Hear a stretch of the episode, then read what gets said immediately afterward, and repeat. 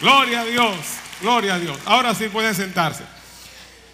Este jueves nosotros comenzamos a hablar acerca de elementos claves para crecer en la vida cristiana. A través de los años he visto, he caminado mucho en los caminos del Señor y he visto cómo a veces sucede con hermanos que comienzan bien, la parábola, la parábola del sembrador habla de esto, que comienzan con gozo, comienzan con ímpetu, comienzan con mucho ánimo, pero llega un momento, a veces por las pruebas, las dificultades de la vida, a veces por los afanes de la vida, como que sucede como cuando uno tira un, un cohete, de esos cohetes que tirábamos antes en Navidad que uno lo tira y, al momentico, ¡pum!, explotó, eh, eh, se desinfla. Eh, no llega hasta donde se supone que, debía llegar. Y uno dice, caramba, pero ¿qué, qué ha pasado con este cristiano que, comenzó tan bien, se veía tan lindo, tan bien? una muchacha buscando al Señor, pero de buenas a primeras como que se apagó. También la otra cosa que he visto es que hay cristianos como que nunca maduran. Eh, es como uno dice, como ni fu ni fa, ¿verdad? Eh, eh, tan, wow, hay una palabra para, para el cojolao. hay una palabra, pero ahora se me fue. Como cuando tú te quedas frisado ahí, ¿verdad? Como, ¿eh? No, es como, hay una, hay, ¿eh? sí, se pasmó. Todas, todas son esas palabras, pero es una palabra vieja que solamente lo. y entonces ellos no me lo van a decir para no declararse. Pasmado, se quedó pasmado.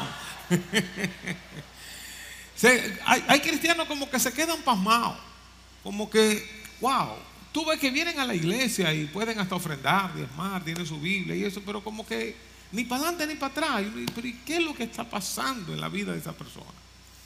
Y hay algunos elementos que yo veo que cuando no se toman en cuenta, producen ese estado, porque es un estado, es un estado. Y no solamente a nosotros nos pasa. En la Biblia, cuando Pablo le escribe a los Corintios, en la primera carta, en los primeros capítulos, principalmente en el capítulo 3, Pablo habla de que ellos eran niños, eran inmaduros y estaban en pleitos, iras, contiendas, divisiones. Y el autor de Hebreos, en el capítulo 5, dice que ustedes, después de tanto tiempo, debieran ser ya maestros. Es decir, que hay una expectativa en el reino de Dios. Así como uno tiene expectativa con todo, ¿verdad? Uno tiene una expectativa de que, qué sé yo, un negocio que tú pongas, eh, si tú dices, wow, tiene 25 años ese negocio y todavía sigue produciendo dos cheles, tú dices, pero eso como que no, ¿verdad? Como que no va, como que el negocio está pasmado.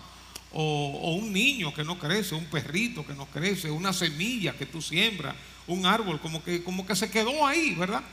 Eh, bueno, y, cuerda que le da uno cuando uno compra eh, un aguacate, que uno lo compra verde para que se madure. Oye, y ese aguacate nunca termina de madurar, está más duro que un palo. Eh, y ya se pasmó, se dañó el aguacate, o un buen mango y se, se pasmó, se dañó. Y así sucede con algunos cristianos. Y en el libro de Hebreos, el, el escritor les da consejos y le dice, ustedes debieran ser ya maestros.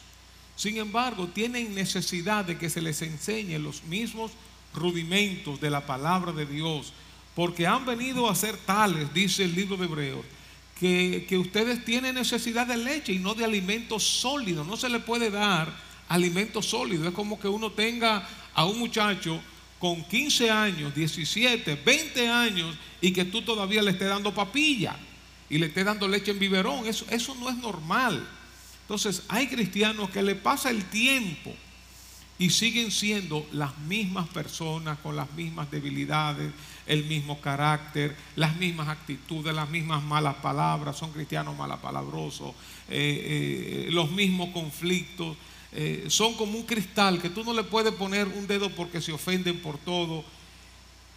Y el apóstol Pablo y el escritor de Hebreo nos exhortan a seguir más adelante, a crecer, a salir de ese, de ese pantano, a salir de ese, de ese hueco, a salir de ese hoyo. Y compartíamos el jueves que hay algunos elementos que son importantes, ya, ya compartí el jueves algunos, solamente le voy a pasar un poquito por encima, pueden ver el mensaje del jueves para continuar hacia adelante. Hablamos de la importancia de la Biblia, de la Biblia, la palabra de Dios.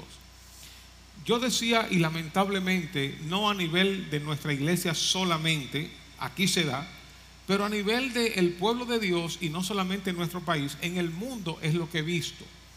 Que hay personas cristianas, tanta gente cristiana que no conoce la Biblia, que no lee la Biblia, que no medita en la palabra de Dios, eh, oye, prefiere oír mejor a un pastor, eh, prefiere oír a un, a un predicador y están siguiendo a un profeta por aquí. Eso no es malo.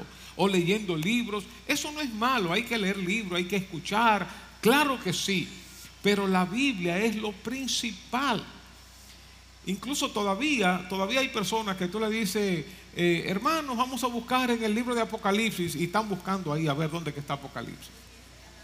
Miren, ustedes ni se ríen porque ni entienden el chiste. Vamos a buscar el libro de Génesis están buscando ahí el libro de Génesis. El libro de Génesis es el primero, el libro de Apocalipsis es el último. ¿Y qué decir si, si, vamos a buscar a Geo, Jonás, Malaquías, Daniel? Ahí hasta yo me pierdo. Pero no conocen la escritura. Y en este sentido, al no conocer la escritura, no tienen el discernimiento, no tienen la sensibilidad para conocer cuando algo huele raro, cuando algo como que no está bien. Eh, yo decía el jueves que es como en los, en los bancos, no sé si todavía lo hacen, pero antes ponían a las, a las personas que iban a bregar con dinero a manejar dinero verdadero, dinero verdadero, a palparlo y contarlo. De modo que cuando entraba una papeleta que no era real, que era falsa, e inmediatamente al tacto ya se daba cuenta. Pero nosotros, como no conocemos, no manejamos lo verdadero, no manejamos la Biblia, no la manoseamos, no la estudiamos, entonces cuando alguien nos dice cualquier cosa, por, por rara que nos parezca, bueno, pues ya, o sea, nosotros tuvimos hace mucho, entre tantas experiencias que hemos tenido, eh, de un buen hermano, eh, un hermano extranjero, cuando estábamos aquí en el liceo, que, vino y nos predicó. Eh, alguien me dijo, mira, tengo un predicador muy bueno. Y yo, sí, sí, sí, tráelo, está bien. porque a la persona que nos dijo, lo conocía. y esto yo lo he dicho en otras ocasiones. y el hermano vino y dijo que no podemos orar con las manos levantadas hasta aquí. yo dije, wow, qué raro eso. Que tenía que ser hasta arriba. Dice él porque cuando oigan su razonamiento, porque cuando hay un luto a nivel nacional, un luto en alguna institución, las banderas la ponen a media asta. Y que cuando uno ora con los, con los brazos hasta aquí, está, los, están los brazos a media asta. Y por eso estamos hablando más bien de muerte y no de resurrección, que es arriba. Ustedes se fijan cómo la gente llega a, a un razonamiento, pero si se paran en un púlpito y lo dice con, énfasis, lo dice con autoridad entre comillas, y, aquí, que todo el mundo amén, porque no conocemos, no manejamos la palabra de Dios. Y que hay que orar de tal manera, hay que hacer de tal manera, hay que decir de tal manera, porque no manejamos la palabra de Dios. Cuando nosotros leemos la Biblia, estudiamos la Biblia, eh, nosotros echamos raíces raíces en el Señor. Recibimos palabra de Dios. Nosotros recibimos instrucción. Recibimos un redarguimiento de cosas que estamos haciendo malas. Como dije ahorita, si estamos diciendo palabras descompuestas, eh, cuando nosotros leemos la Biblia y somos confrontados con eso, pues ya dejamos de decirla. o recibimos enseñanzas, enseñanzas para la vida, enseñanzas para la familia, para los negocios, para los estudios, para el trabajo, para las relaciones, para todo. Recibimos dirección, recibimos sabiduría, recibimos fortaleza en un momento de debilidad, en un momento de desafío. Recibimos consuelo en un momento de tristeza, recibimos fe, ánimo. Por eso necesitamos volver a la palabra de Dios, necesitamos conocer la Biblia. Y hablábamos de los habitantes de Berea, que cuando el apóstol Pablo y Silas fueron allá, ellos confrontaban con las escrituras, con el Antiguo Testamento, para ver si lo que ellos le decían era así. Porque, porque un pastor diga algo, un profeta, un apóstol, un predicador, quien fuera que diga algo, eso no quiere decir que es cierto. Muchas veces hay cosas que están sacadas de contexto y no hay mala intención, sino que la persona no tiene una buena hermenéutica, no tiene una buena forma de estudiar la Biblia, pensó que eso era así y así lo predica y lo predica con fuerza. Y todo aquel que es ingenuo, que no conoce la Biblia, lo cree, lo recibe y lo hace. Bueno. Hasta ahí la parte de la Biblia. El otro elemento importantísimo es la fe. Y a mí me sorprende cuando leímos este pasaje de Hebreos capítulo 4, versículo 2, el autor de Hebreos refiriéndose al Antiguo Testamento cuando las personas, el pueblo de Dios, oyó la palabra de Dios. Fíjense que la escucharon, la oyeron, la conocieron. Porque también a nosotros se nos ha anunciado, dame un poquito más allá, a, nosotros se nos han anunciado la buena nueva como a ellos, pero no les aprovechó. Otra versión dice, de nada les sirvió. Otra porción dice, no les sirvió de nada oírla. La palabra de Dios no les sirvió de nada oírla. No, le, no les aprovechó, no surtió efecto, no produjo frutos. ¿Por qué? Porque no fue acompañada de fe en los que la oyeron. Otra versión dice que no la mezclaron con fe. A ellos no les sirvió de nada porque no creyeron en el mensaje. Entonces sí, la palabra de Dios es poderosa, es viva, es eficaz, penetra, pero tienes que añadirle fe, tienes que creer en lo que Dios está diciendo en su palabra. Por eso el, el Evangelio surte efecto en algunas personas, pero no surte efecto en otras personas, porque unos escuchan y creen y otros escuchan y no creen. Esa es la gran diferencia. es la gran diferencia también en muchas ocasiones de un cristiano victorioso, un cristiano que se siente que está parado sobre las rocas en medio de dificultades, en medio de, eh, eh, de pruebas, de desafíos, porque está creyendo la palabra de Dios. Pero hay otro que no, que viven derrota y vive quejándose, viven amargura, eh, eh, viven un lamento, porque tiene la palabra de Dios, la conoce, pero no la cree. Entonces ahí está la gran diferencia. Abraham, dice Romanos capítulo 4, que él creyó en esperanza contra esperanza, no se consideró, no consideró su cuerpo ya como muerto, la esterilidad de Sara, sino que se apoyó, confió, creyó en lo que Dios les, les había dicho a él y a Sara. Y en Hebreos 11:11 dice que Sara creyó que era fiel quien lo había prometido. Entonces, no solamente es leer la Biblia, meditar la Biblia, conocer la Biblia, sino creer lo que dice la Biblia. Necesitamos creer, por ejemplo, que Dios nos ama aún en dificultades, aún cuando yo no me sienta amado, aún en tristeza, aún en soledad, yo sé que Dios me ama porque la Biblia lo dice. Entonces tenemos que meterle fe, mezclar esa palabra con fe. Saber, creer que Dios nunca nos deja ni nunca nos abandona. Aunque nos sintamos solos, aunque nos sintamos abandonados, sabemos por lo que dice la Biblia y lo creemos. Si mezclamos ese conocimiento con fe, eso va a producir en nosotros fortaleza, va a producir fruto. Creer que Dios es bueno.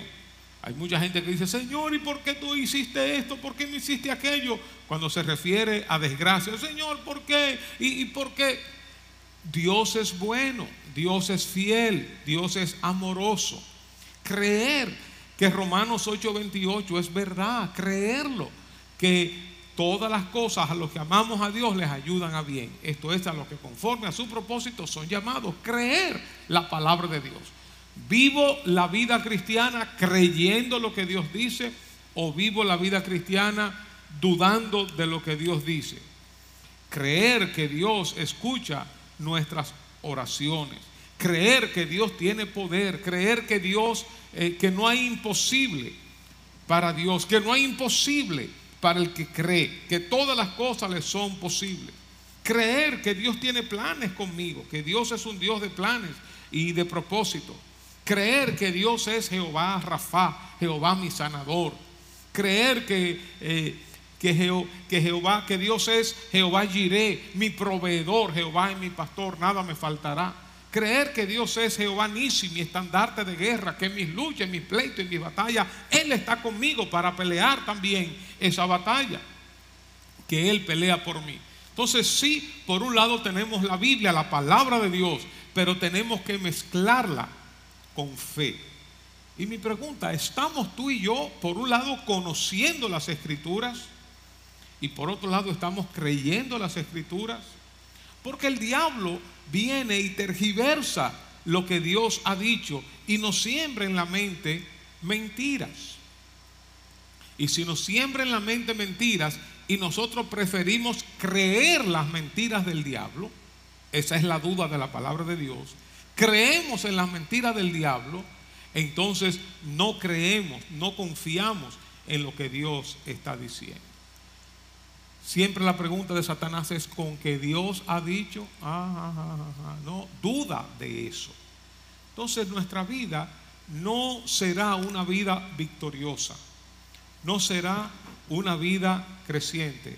Adrián, dame dos cheles más, por favor no será una vida victoriosa, no será una vida creciente, no será una vida bendecida, porque estaremos conociendo la Biblia, si acaso, pero sin creerla, dudando.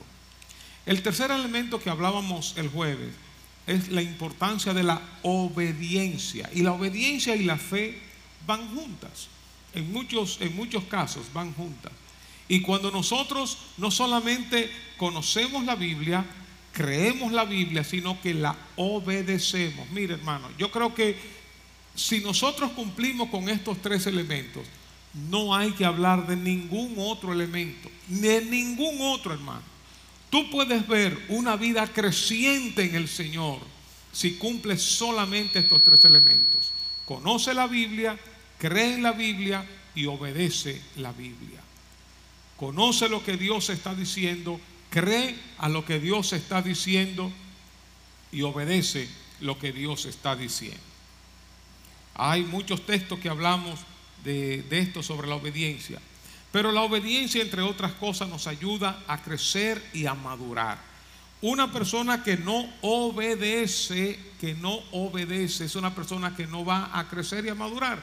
Imagínense ustedes, eh, aprendiendo, aprendiendo a manejar un carro, principalmente si es un carro mecánico, pero aún automático. Imagínense que a ustedes se le dé toda la teoría, mira, el carro se hace así, se acelera así, se prende el cambio, toda la teoría, tú creas en esa teoría, estés de acuerdo, si eso es así, lo creas, la conozca, pero si no la pones en práctica, nunca la vas a aprender. Vas a, vas a tener mucha teoría en la mente, mucho conocimiento en la mente, crees que es bueno, pero al no llevarlo a la práctica no va a surtir ningún efecto en ti. Entonces, la obediencia nos lleva a crecer, nos lleva a madurar. Quien no obedece va a permanecer siempre siendo niño espiritualmente. El que no obedece, el que se sale con la suya, el que hace su voluntad, el que no se niega a sí mismo. Uno le puede eh, preguntar a alguien, ¿por qué, tú, e-, ¿por qué es que tú no creces? ¿Por qué es que tú no maduras? Porque no obedeces, simple y llanamente, no obedece lo que Dios está diciendo. El obedecer a Dios implicará muchas veces negarnos a nosotros mismos, no hacer nuestra voluntad, sino hacer la voluntad de Dios, no agradarnos a nosotros mismos. Aquí entramos al punto 4, que es el punto nuevo de hoy. Todo esto que hablé está en el mensaje del jueves. El cuarto elemento para crecer en la vida cristiana es la santidad.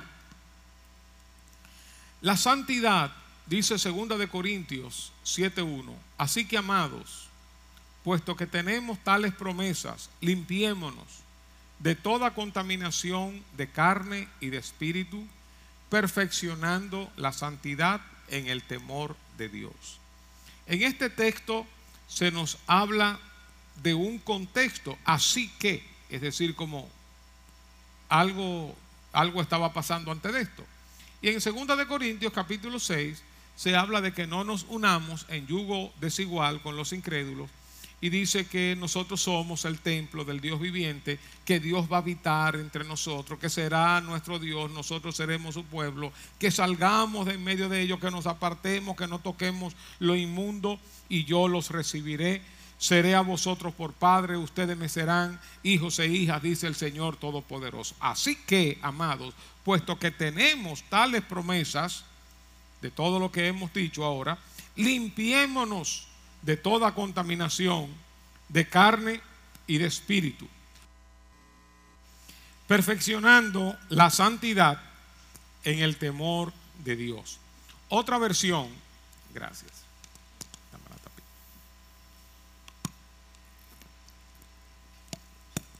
Otra versión dice que limpiémonos de todo lo que pueda contaminar nuestro cuerpo o espíritu y procuremos alcanzar una completa santidad. Es decir, que la santidad, perfeccionando la santidad, alcanzando la santidad, la santidad es algo que se va adquiriendo de manera progresiva. Hay una santidad que es de estado, hay una santidad que es de posición. Por ejemplo, yo agarro este pañuelo, suponiendo que este pañuelo eh, soy yo, eh, y agarramos este pañuelo y lo ponemos aquí en el, en el área de Dios, en el lugar santo de Dios. Está dedicado a Dios. Ya por posición, por estado, el pañuelo es santo. Dios nos ha hecho santo, nos trasladó de las tinieblas a su luz, de, del mal eh, a la bondad, del pecado a su Hijo Jesucristo ya estamos ahora santificados, estamos apartados para Dios. Pero esa es la santidad de posición, de estado. Pero ahí, en esa posición, ahora vamos a crecer en santidad. Y vamos a ver lo que esto significa. Es decir, que la santidad no es estática. La santidad tú puedes tener hoy un nivel de santidad y mañana puedes tener otro nivel más alto. Pero quizás después, si te descuida, tu nivel de santidad va a bajar. Entonces necesitamos limpiarnos de toda contaminación, de toda impureza, de todo lo que desagrada a Dios para ir creciendo en santidad. No tenemos que mantener los mismos pecados, las mismas malas acciones, las mismas palabras, las mismas actitudes, sino que uno va conociendo más a Dios, recibiendo más de Dios, teniendo los valores del reino de Dios aplicados en nuestras vidas. Y es como decimos, si allá está el mundo y aquí está Dios, nosotros salimos del mundo y vamos caminando hacia Dios. Cada vez más nos vamos alejando del mundo, del pecado, de la malicia, de la maldad y nos vamos acercando a Dios, conociendo más a Dios y siendo transformados por Dios. El asunto es que hay algunos que avanzan dos pasos hacia Dios y luego retroceden tres. Y luego avanzan uno y retroceden dos. Y así se mantienen en la vida cristiana para adelante y para atrás. Y así realmente no llegaremos, estamos estancados. Entonces, la Biblia habla de un progresar en santidad. Progresar pareciéndonos a Jesucristo. Progresar imitando a Jesucristo. Progresar abandonando los pecados, toda, toda zona gris, eh, elementos pecaminosos, elementos que ya uno no puede llamar un pecado, pero son malas actitudes, son cosas que le andan eh, eh, rozando al pecado. uno puede decir blanco y negro, sí, pero hay zonas que son grises que uno tiene que tener cuidado y alejarse. Hay personas que sorprendentemente, después de muchos años en el Señor, todavía siguen diciendo malas palabras, palabras descompuestas, o siguen airándose, eh, como cuando no eran cristianos, siguen enojándose, o siguen hablando mentiras, o siguen manteniendo el orgullo y el conflicto, eh, eh, y los chismes y las cosas, porque siguen siendo niños. Es lo que dice el apóstol Pablo a, los Corintios en la primera carta, en el capítulo 3. Cuando crecemos, cambiamos, somos diferentes y maduramos. Pero en este camino, obviamente somos asediados por el pecado, nos contaminamos, pero pedimos perdón y seguimos hacia adelante. Estamos viviendo, como dice el apóstol Pablo, en una generación, en un mundo perverso, maligno. Pero quiero decirte que con la ayuda del Espíritu Santo, porque no estamos solos, nosotros podemos ir creciendo cada día, conociendo más a Dios, siendo transformado por el Espíritu Santo, porque no estamos solos. El Espíritu Santo está haciendo una obra de renovación, de transformación en nuestras vidas. Si ahora mismo tú piensas, wow, ¿cuáles cosas Dios quiere cambiar en mi vida? ¿Cuáles serían esas cosas? Como decía el salmista, examíname, oh Dios, conoce mi corazón. Examina mis sendas, examina mis palabras, examina mis intenciones. Examíname, oh Dios. Porque hay, hay cosas que, que, se convierten como en una pesada carga, como, como esas bolas de hierro pesada que tienen una cadena eh, y nos mantienen atados y uno camina muy lentamente y a veces esa bola nos arrastra hacia atrás. ¿Qué cosas te están impidiendo pasar a nuevos niveles en tu parecerte a Cristo, en ser como Jesucristo? Y ese ser como Jesucristo no es no es aquí en la iglesia. Aquí en la iglesia todos somos lindos, todos somos buenos, todos somos santos, todos nos portamos bien. A veces aquí en la iglesia. Pero en el hogar, en el trabajo, en la calle, en, una oficina, en el carro público, en la guagua, manejando, mostramos el carácter, mostramos el carácter de Jesucristo. En este mundo estamos asediados, estamos asediados tanto por la corriente pecaminosa del mundo, estamos asediados por espíritus malignos, hay demonios que nos incitan, que nos atacan, que ponen pensamientos en nuestras mentes, que ponen tentaciones frente a nosotros y que se conecta con nuestra propia carne. Dice el apóstol Pablo que nosotros que estamos en este mundo, que brillemos, que seamos irreprensibles y sencillos, hijos de Dios sin tacha, en medio de una generación torcida y perversa, en medio de la cual ustedes resplandecen como luminares en el mundo. Así hay otras, otras versiones que nos exhorta a que no pequemos, ni nadie pueda señalarnos, culparnos eh, en este mundo lleno de gente malvada y pecadora. Que esa es otra cosa. Cuando hay mucha maldad, uno como que tiende a moldarse, ¿verdad? Uno, bueno, eh, la gente hace esto, pues yo no voy a andar a, este nivel de santidad, sino voy a andar rozando estas, estas maldades sin hacer las maldades, pero rozando las maldades. El libro de Santiago, en el capítulo 1, versículo 14 y 15, dice que cada uno de nosotros es tentado cuando de su propia concupiscencia es atraído y seducido. ¿Qué es esto de la concupiscencia? Otras versiones hablan de esos malos deseos, los propios malos deseos, las propias pasiones.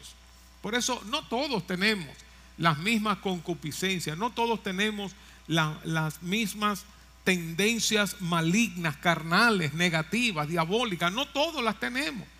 Quizás para ti eh, no es nada eh, pasar eh, al lado de, un grupo de, amigos que está bebiendo y fumando, quizás para ti no, no, no es nada, pero para otro es una gran tentación. Quizás para ti eh, eh, no es nada que presenten algo, algo pornográfico. Ah, no, no, no, yo ya, y, ya, y quita la mirada, pero otros se quedan sembrados ahí. Quizás para ti no es nada que te coloquen en una posición de importancia porque tú no eres una persona vanagloriosa, orgullosa, pero para otros el estar ahí le sube ese ego y le sube todo el orgullo. Entonces cada uno tiene su propia tendencia, su propia concupiscencia. Lo que, lo que a ti te, te, atrae y te hace caer no es necesariamente lo que a mí me va a traer y me va a hacer caer. Dice aquí que cada uno es tentado por sus propios malos deseos. Algunos con mentira, orgullo, vicios, juegos, bebida, enojo, lascivia, protagonismo, celos, envidia, etcétera dice que la tentación viene de nuestros propios deseos. Y dice el versículo 15 que después, cuando esa pasión, esa concupiscencia ha concebido, da a luz el pecado. Y cuando el pecado es consumado, engendra la muerte. Es decir, los malos deseos, esas pasiones desordenadas, esa concupiscencia, se conecta con lo que es la tentación. El diablo conoce esos, esos deseos nuestros. Y a cada uno lo va a tentar de acuerdo a su concupiscencia. Entonces, tu, tu concupiscencia no es la misma mía, por eso yo no te puedo juzgar porque tú fuiste débil en esto, porque yo soy fuerte. No, todos tenemos que pelear con nuestras concupiscencias, pelear con nuestros malos deseos y hacerle frente a Satanás con el poder del Espíritu Santo. Porque no hay tentación que no sea humana, dice 1 de Corintios 10:13, pero fiel es Dios, que no, no nos dejará caer, Dios nos dará las fuerzas para poder soportar cualquier tentación. Siempre podemos soportarla con el poder de Dios. Entonces, esa tentación conecta con nuestros malos deseos. Cuando esos malos deseos se ejecutan, entonces eso pare el pecado. Si el mal deseo se queda solamente ahí y tú te das cuenta y lo agarraste, no es pecado todavía. Hay una, hay una, eh, hay algo que se produce, una mancha que se produce en el corazón que tú debes sanar y debes eh, hablar con Dios, pero todavía tú no has consumado el pecado. Tú tienes eh, una ira con alguien, alguien te hizo algo y eso te da a ti como una, como, como una indignación. Si tú llevas esa indignación a la práctica, a un pleito, a un chisme, eh, eh, eh, a, un, a una acción física, pecaste. Pero esa ira, cuando tú la sientes, tú oras, Señor, perdóname esto, ya la agarraste ahí en el mal deseo. A un hombre, por ejemplo, le puede gustar una mujer. Ah, vio una mujer, wow, Señor, eh, guarda mis ojos, santifícame, purifícame, ahí quedó. Ahora, si te gusta una mujer, si, este si esa es tu concupiscencia, eh, si esas son tus, eh, tus pasiones, tus malas pasiones, te gusta la mujer, entonces te acercas y comienza a coquetear, comienza a flirtear, estás dando pasos y vas a caer en pecado. Ya ese, ese mal deseo se consuma y llegas entonces al pecado. Por eso hay que tener cuidado con nuestras concupiscencias y saber discernir cuando el enemigo muy sutilmente está tratando de engañarnos y de hacernos caer. Entonces, el mal deseo se conecta con la tentación. La tentación produce en nosotros esa apetencia, nos seduce, entonces nosotros resolvemos, actuamos, lo llevamos a la práctica esa, esa concupiscencia con la tentación produce el pecado y el pecado da luz la muerte, es decir, separación espiritual de Dios. Cuando caí, ah, se rompió la relación con Dios. Entonces ahí comienza el proceso de arrepentimiento en algunos, porque en otros dice, bueno, ya yo pequé, así que me voy por ahí para abajo, como dicen los puertorriqueños. Eh, pero no, hay otros que dicen, no, me voy a arrepentir. Pero cuando comienzan a arrepentirse, viene el diablo a poner en su mente, Oh, pero tú no eres un hijo de Dios. Y mira cómo tú pecaste. Mira lo que tú hiciste. Mira cómo tú le hablaste a fulano. Y comienza a acusarnos. Él primero nos seduce para que caigamos. Y después que caemos, entonces nos acusa porque caímos. Ah, pero mira, de que un hijo de Dios, y allá en la iglesia yo te veo ahí muy, muy alabando a Dios, y mira aquí cómo tú estás. Pero no solamente eso, nosotros seguimos luchando el perdón, y Señor, perdóname, nos arrepentimos. Entonces viene el otro pensamiento del diablo, ya Dios no te va a perdonar. Ya tú lo has hecho eso eh, tantas veces, Dios no te va a perdonar. Así que mejor sigue en tu vida de pecado. ¿Se fijan, hermano, qué difícil muchas veces es mantener este camino de santidad, de crecimiento? Nosotros no somos perfectos. Por eso están las advertencias en la Biblia, porque todos de una manera u otra fallamos, todos de una manera u otra pecamos, pero hay que, de una manera u otra, pero hay que tener cuidado. Y es lo que dice este texto, perfeccionando la santidad en el temor de Dios. Cuando uno tiene temor de Dios, quiere decir que uno tiene cuidado, conocimiento de las consecuencias de nosotros pecar. Uno tiene cuidado, uno sabe que lo que uno siembra, uno va a cosechar. Santidad hay hermanos que se quedan pasmados, que aunque conocen la Biblia, no viven en santidad y no están creciendo pareciéndose a Jesucristo. La última cosa que voy a hablar es sobre, tiene que ver con la santidad. Es la santidad en las relaciones. El parecernos a Cristo en las relaciones.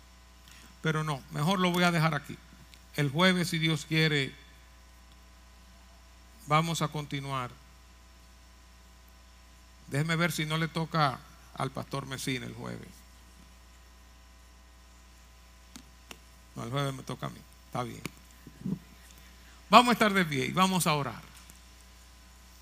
Dios nos está llamando a vivir vidas abundantes, vidas plenas, a no quedarnos pasmados a no quedarnos estancados. Dios nos está llamando a vivir una vida creciente en el Señor.